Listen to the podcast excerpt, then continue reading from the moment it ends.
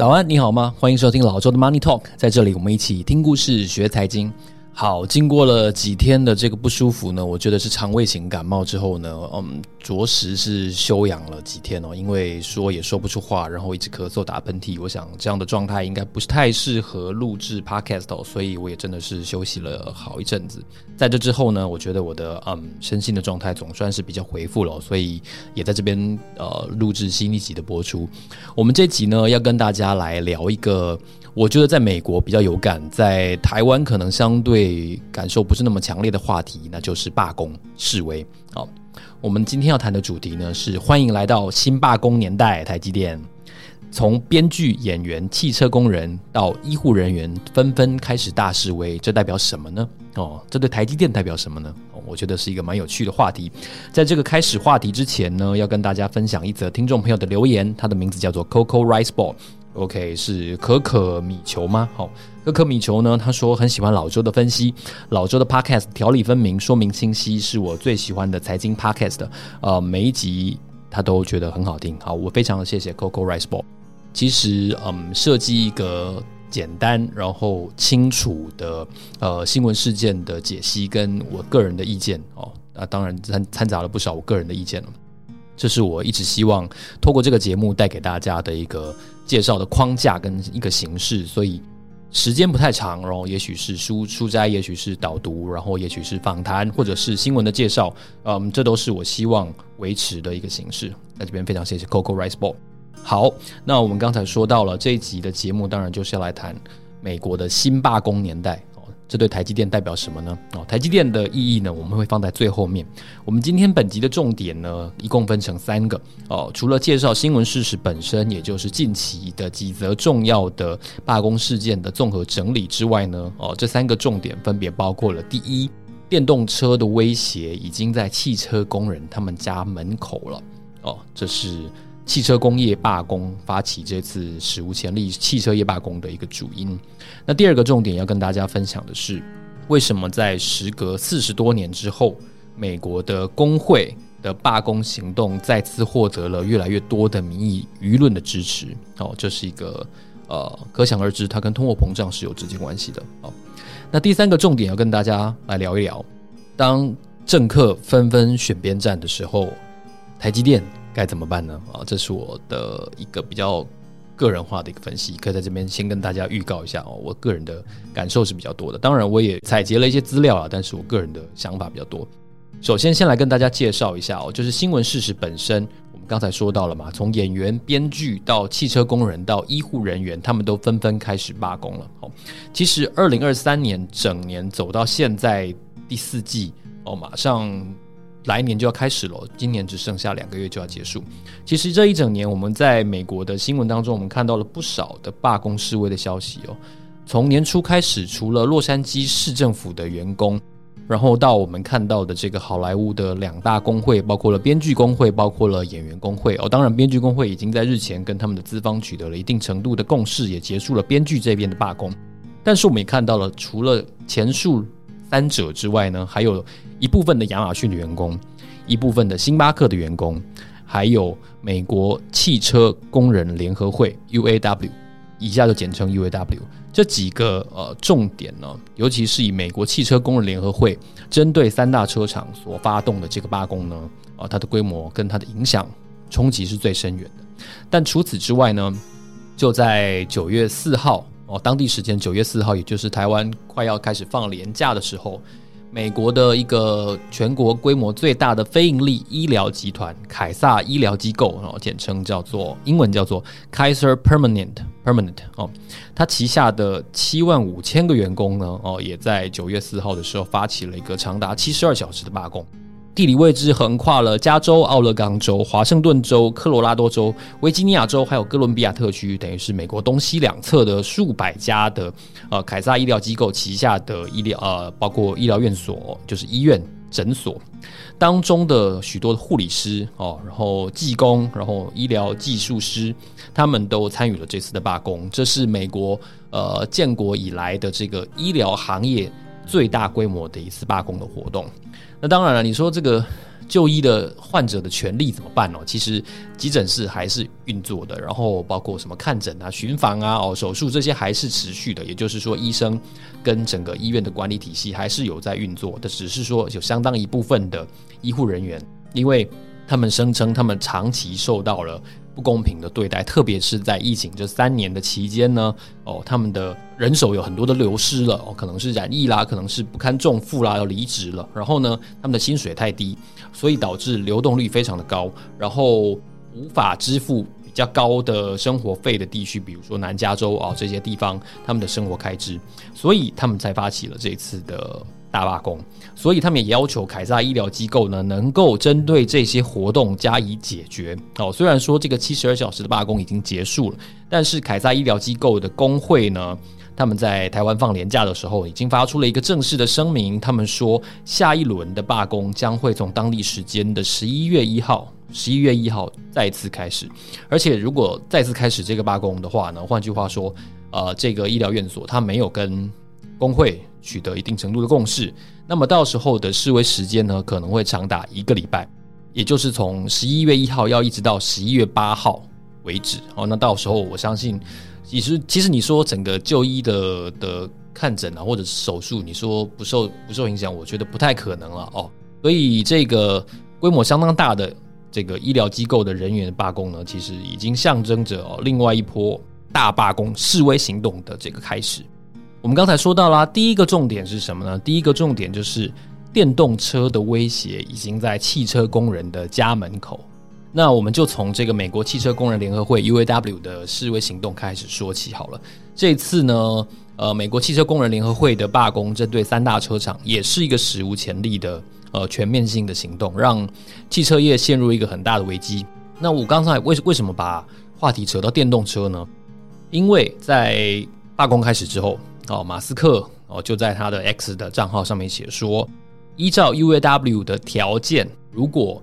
要求给旗下会员加薪百分之四十哦，然后呢每周的工时降到三十二个小时的话呢，他认为这根本就是让通用、让福特跟克莱斯勒三大车厂呢，呃，直直的开上这个通往破产的呃内侧车道，也就是快车道哦。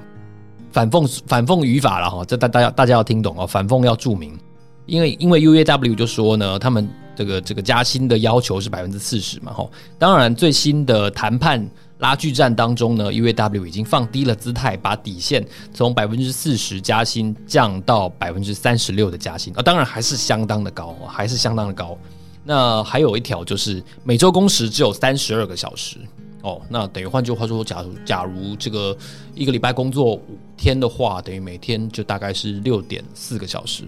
假设依照这样的话，那马斯克他的预期是相当悲观的哦。为什么会这么说呢？因为我们就看这些电动车厂哦，从特斯拉，然后到他的对手 Rivian，然后到 Lucid 这些嗯。相对比较新哦，历史成立历史比较新，或者说真的是比较偏向新创的这些电动车、纯电车的车厂，目前是没有工会的存在，他们都是因为历史比较短。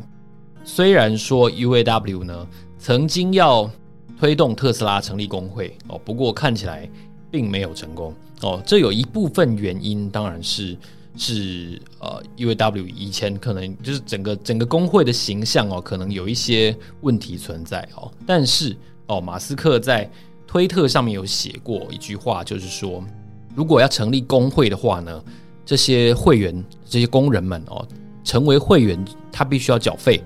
来维持一个跨国家、跨州的工会的运作嘛。哦，这等于他要多支付一笔费用。而且同时呢，他要放弃特斯拉的股票的这种奖励的认购认购权哦，奖励股权。那我们以特斯拉过去这五年、十年的长期股价走势来看的话，当然这是一个后见之明哦。他就会觉得，诶，特斯拉表现这么好，我为什么要放弃从资本市场当中获得加薪的机会，去参与一个公众事务，去推动集体的利益呢？想当然尔，即便今天特斯拉可能它不是一个表现这么好的公司，它本益比不是这么高哦，但是相对于三大传统车厂来说哦，因为它毕竟可能还是一个比较领先的，而传统车厂确实是相对，因为它本益比吃亏嘛，所以他能够从资本市场当中，如果是三大车厂的工人会员的话，他没有办法从资本市场当中得到这么高的报酬，所以一个一个后见之明就会觉得说，但当然是不要参加工会比较好啊。哦，而且呢，在这个资本市场跟薪酬的这个。本一比的魔术之外哦，这当然本一比的魔术是我觉得马斯克今天能够说话这么大声的一个相当重要的原因。但除此之外呢，我也要提醒大家，电动车这个产品或者说新能源车了哦，想想讲新能源车比较全面一点，我们就说新能源车好了。新能源车它的。本身一台车本身其实就让这些能源业者，我先前在 ESG 那集提过，就让能源业者哦，石油业者，或者说今天直接发起示示威的这个汽车传统汽车业者们，非常非常的担心担忧的一点就在于，新能源车本身就会让许多的车厂工人。哦，走向失业哦？为什么呢？一方面，这些传统车厂为了要迎接它的新能源，不管是氢能也好，不管是嗯电池也好，它可能会考虑更多的向外设厂哦，这是其中之一风险。那风险其中之二呢，是传统燃油车一台车本身大概零件的数量是三万个哦，依据电子时报的资料。其中呢，引擎的零件就占了六千九百个，将近七千个哦。而电动车是完全没有引擎的。那换句话说，三万个零件里面，电动车完全不具备的引擎就占了六千九百个。另外，在变速传动轴系统集成这个部分呢，也有五千七百个零件。这个部分在电动车的马达集成系统呢，只有三千七百个哦，又是少了一截。另外呢，各种的电子零件在一辆燃油车上面总数大概是三千六百个，但在电动车上面只有九百个，所以这样夯不啷当加起来了，一辆燃油车我刚才说到有三万个零件嘛，哦，但是电动车零件呢只有一万八千九百个，哦，是燃油车的大概将近三分之二，还不到哦，将近三分之二。那我们回顾过去这三年多，在美国总统拜登的任期之内呢，美国的能源业也好，美国的汽车工业也好，普遍感受到的是拜登对于所谓的净零排放和减碳和 ESG 倡议的这个这个改革哦，一反在川普任期这个退出那个退出不遵守这样子的的表态，拜登比较支持电动车，比较支持参与并且做到净零排放倡议哦，这是一个共识。汽车工业的员工当然就会觉得这个长远来说是。要消灭我哦，这个对于他们的切身利益是相当不利的，而且我们也都也都看到了，这些电动车厂是没有工会的哦，这些电动车厂的老板们又在那边酸言酸语哦，就说我们股价比较会涨哦，这些工这些这些老车厂股价比较不会涨，而且呢哦，他们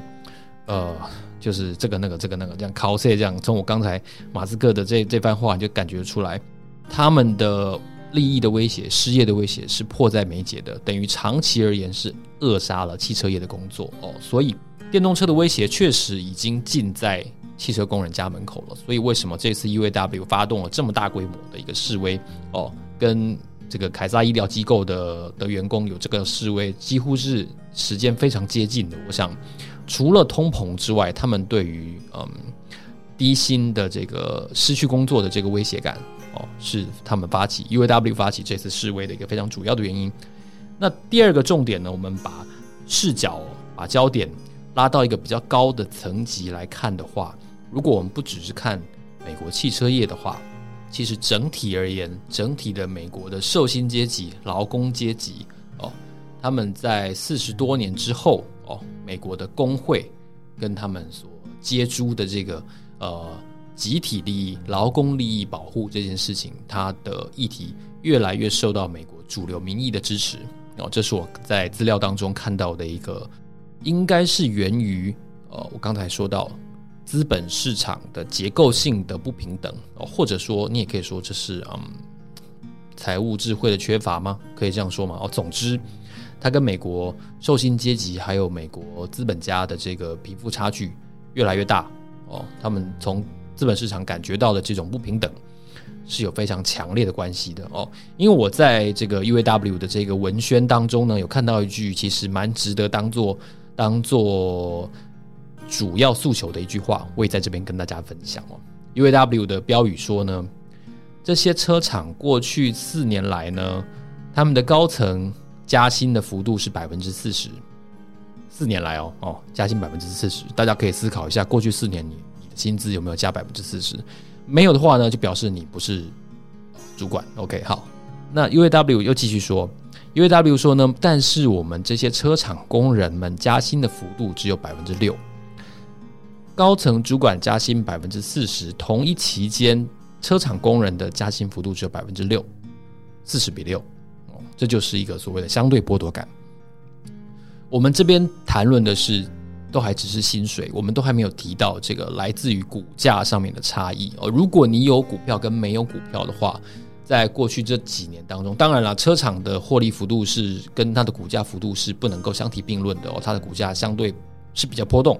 但是有股票跟没股票，显然在过去这几年，应该也会创造出一个显著的财富落差哦，这也是值得一提的。所以来自薪资。加总加上来自于资本市场股权的有无的这种落差，这种嗯阶级感哦，让美国汽车工人联合会发动了这次大示威。主流民意，我相信过去这几年受到通膨、受到疫情的影响，感受到这么切身的这种嗯财富蒸发的感觉，然后又看到了呃美国的股市呃在。巨幅的跳水，在连番的这个呃熔断的行情之后呢，又大涨哦，它可能是感受跟这些汽车工人可能是很接近的哦，所以这也是为什么我觉得我看到了呃美国的主流民意有越来越支持、呃、这种工会发展的这样子的重新升温的举动，但是如果我们从一个比较长期的历史，所谓的长期历史就是可能将近四十年。的时间来看的话呢，其实二零二二年底的时候呢，美国工会的全国所有工会全部加起来的会员人数是一千四百三十万人，它比四十年前的这个一九八三年的时候呢，整整少了三百四十万人。哦，那相较于全国的劳工呢，它的会员的这个参与率呢，只有百分之十点一。哦，一千四百三十万人大概只有。呃，美国劳工的十分之一而已，等于每十个人只有一个人左右参加了会呃这个工会。哦，那其中一部分的原因是因为美国工会在过去这四十年之间，他自己的形象也不是非常的好。哦，有一些舞弊贪腐的事件出现，所以大家对于工会的支持率是有所下降的。但是不要忘记了，在这过去四十年当中呢，有几个非常重要的地缘政治的因素。首先就是美国跟中国的政治局势缓解了，然后呢，美国开始制造业外移哦，以中国为首的这个开发中的国家呢，开始大规模的接收这些制造业的的设置，尤其是中国哦。那以前我们可以看到参与工会的，我们印象中，我们从新闻也好，或者是从一些呃娱乐作品，包括了影集或者是电影。看到通常都是那种比较重工业哦，或者说铁路啊，然后蓝领阶级的劳工参加工会哦，热门活跃的人是比较多的哦。但是在美国的这个制造业大幅转移到海外之后呢，这些厂都关起来了，所以工会成员呢，当然哦就越来越少了哦。这个这个是深层深层的这个就业结构的不一样。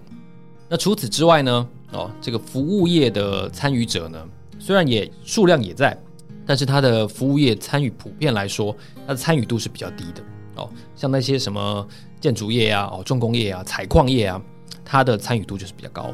那但是整体而言呢，你说参与工会到底多缴一笔钱，到底有没有帮助？我看到的数据是确实有帮助。哦，美国全国。规模最大的一个工会叫 AFL-CIO 哦，简我我简简单来念的话就是 A4CO 哦，A4CO 呢，它如果当成例子的话呢，它给会员的福利有百分之七十参与这个 AFL-CIO 的会员，他能够得到退休金哦。那如果你不是这个工会会员的话呢，平均而言只有百分之十三的劳工是可以得到退休金的哦。他确实在法令规章制度上面，因为你会秀出你是这个工会的会员，所以哦，资方比较不敢做出违法的举动哦。这个是确实存在的一个保护跟实质利益上面的回馈。那除此之外，如果你是一些比较少数族裔，比如说你是黑人哦，这个非洲裔美国人，或者是拉丁美洲裔的话呢，那这样子的一个效果其实是更加更加显显著的哦。所以参与或，我觉得参与劳劳劳工的这个会员工会啊，其实有其对当地人来说是有其必要性哦。特别是你看，为什么是四十多年之后再次获得民意大幅的支持呢？四十年前，也就是一九八四年，如果你再往前推的话呢，就是八零年初期，那个时候美国刚刚经过了两次的石油危机哦，然后呢，巨幅的通膨，然后呢，失业显著的提高，利率非常高，然后才刚刚从这个伊朗大使馆人质危机当中走出来哦。其实美国是在一个我觉得动荡跟信心危机兼而有之的一个迷惘的局面，然后越战也刚打输嘛，哦。那但是接下来从八零年代初期开始，通膨就显著降低了，然后可以说是一个投资最好的年代，因为接下来股市就开始长期的走多哦。但是到了最近呢，局势随着地缘政治的紧张又再次的快速的可以说决裂了起来，然后呃通膨快速的上扬，然后呢通这个这个疫情造成大家非常大的一个死伤跟信心的挫败，然后。呃，就业的危机跟贫富差距的拉大，也让大家觉得对未来前景十分的迷茫。哦，这些的元素呢，加总在一起，都让工会这个呃呼吁集体保护集体利益的这个组织，重新得到了民意的关注。啊，这也是要跟大家分享的第二个重点，就是通膨越高，我认为啦，工会的支持度就越高。哦，似乎是这样，不然不会。看到过去这四十年，好像没有什么通膨，也没有什么民意的支持工会的发展哦。我觉得这两者是有是有一定程度的关联的。接下来要跟大家谈的第三个重点，终于跟台积电比较关了哈。终于要讲到一个标题的关键字。对啊，那台积电怎么办呢？那我们先看一下这次罢工到底会造成一个怎样的影响。首先，第一个呢，我们可以显而易见，而且也非常直觉的，就是如果罢工。得到一定程度的解决，那么必然是车厂对于工人们的诉求有一定程度的让步哦，那就是加薪嘛哦，不管是加薪三十六趴、三十二趴、三十趴、二十八趴，it's okay whatever，不管如何哦，薪水一定会上涨哦，每周或每月或每年的这个 package，它整体的薪资会上涨。那换句话说，如果汽车业如此啊，如果以凯撒及医疗机构为首的呃。医疗行业人员也都在，呃，得到糖吃了之后解决了示威。那换句话说，通膨可能不会这么快的降温，降得这么多哦。毕竟美国汽车工人联合会是一个规模相当大的组织，薪资提高了，当然通膨就下不去。这是一个呃，可以可以直觉式联想的这个尝试性的一个一个情况。而且不要忘记了，就是说现在通膨下不来嘛，那薪资提高了之后，CPI。的几个服务业的分项哦，可能就会有更多的上升。这还是有罢工有解决的状况哦。如果罢工没有解决哦，它成为一个持久战哦，就是不拼个你死我活的胆小鬼游戏的话，就是看谁先退出的胆小鬼游戏的话呢，车厂的的需求哦，包括了钢材啊，包括了车用晶片啊，哦，玻璃呀、啊，或者说是嗯。其他的等等的元件，它的需求会降低，然后呢，整体生产会放慢，你等车的时间会越来越久哦。那价格当然可能车价可能就稍微再往上去，那通膨又更下不来了哦。这就是一个很显著的情况。那也有研究机构估计呢，如果说汽车业罢工，假设是为期六个礼拜哦，现在应该还不到一个月哦。假设是为期六个礼拜，一个半月的话呢，根据这个信评机构 Moody's 预估呢。今年二零二三年第四季，美国的 GDP 将会减少百分之零点二哦，千分之二，这会造成什么影响呢？我认为对于老板们自己的信心的冲击是最大的。我举一个例子，因为拜登他已经非常显著的选择站在工人这一边。啊，废话嘛，因为马上就要选举啦。哦，UAW 现在选这个时机发动发动罢工也是也是很聪明了哈。因为拜登日前呢，就就就戴着印这个绣有这个 UAW 的标志的帽 mark 的这个帽子呢，参与了 UAW 的活动，而且他非常直截了当的就支持 UAW 提出的百分之四十这个幅度的要求。他说 Yes。哦，他认为工人值得得到这么多。我在这边没有主观的判断哦，不是代表我认为应该要加薪这么多，是拜登认为应该要加薪这么多哦。但是我要提醒大家，为什么拜登会这么说？因为他出现的位置呢，是在美国共和民主两党呃争夺最最为严峻的其中一个州，就是密西根州哦。密西根州也是这一次汽车业工人联合会大罢工、大示威的一个重点州哦。那那但是虽然呃，我们看到 UAW 现在还没有以这个工会整体的立场向哪一个政党表态，他还没有支持说我要我要挺拜登，或者是我要挺共和党。但是可想而知，共和民主两党都一定会拼命的争取这一个大规模的劳工团体，为二零二四年的总统选举来来啊这个护航哦，这是可想而知的。那我刚才说。如果总统有做出这么高规格的表态，这么强烈的表态的话呢，对于企业家、对于老板们，一定是一个非常